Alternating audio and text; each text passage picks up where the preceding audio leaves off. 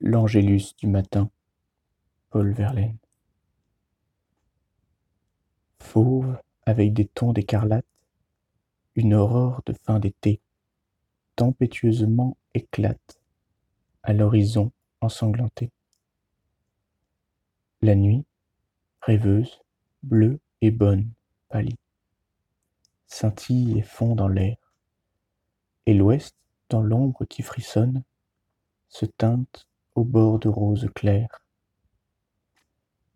La plaine brille au loin et fume. Un oblique rayon, venu du soleil surgissant, allume le fleuve comme un sabre nu.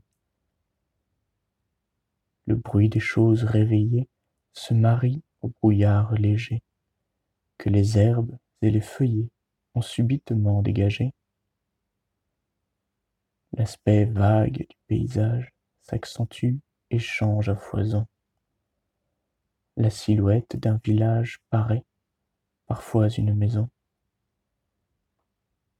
Illumine sa vitre et lance un grand éclair qui va chercher l'ombre du bois plein de silence. Ça et là se dresse un clocher. Cependant, la lumière accrue frappe dans les sillons les socs.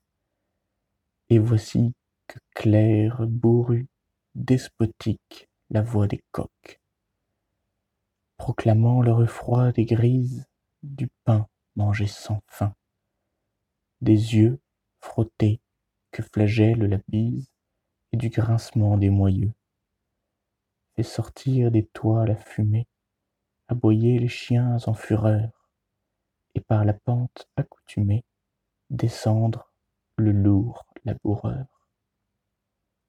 Tandis qu'un chœur de cloches dures, dans le grandissement du jour, monte au bas de franches d'injures à l'adresse du Dieu d'amour.